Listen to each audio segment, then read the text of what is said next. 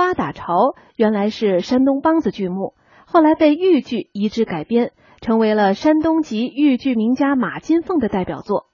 这不夸张的说呀，这出戏也是中国戏曲中的喜剧经典，尤以剧中所塑造的泼辣粗犷、见义勇为的程七奶奶，堪称传统戏中喜剧形象的范本。下面就请大家一同欣赏由豫剧大师马金凤演唱的豫剧《花打潮》选段。喜奶奶，快上车吧！出去了。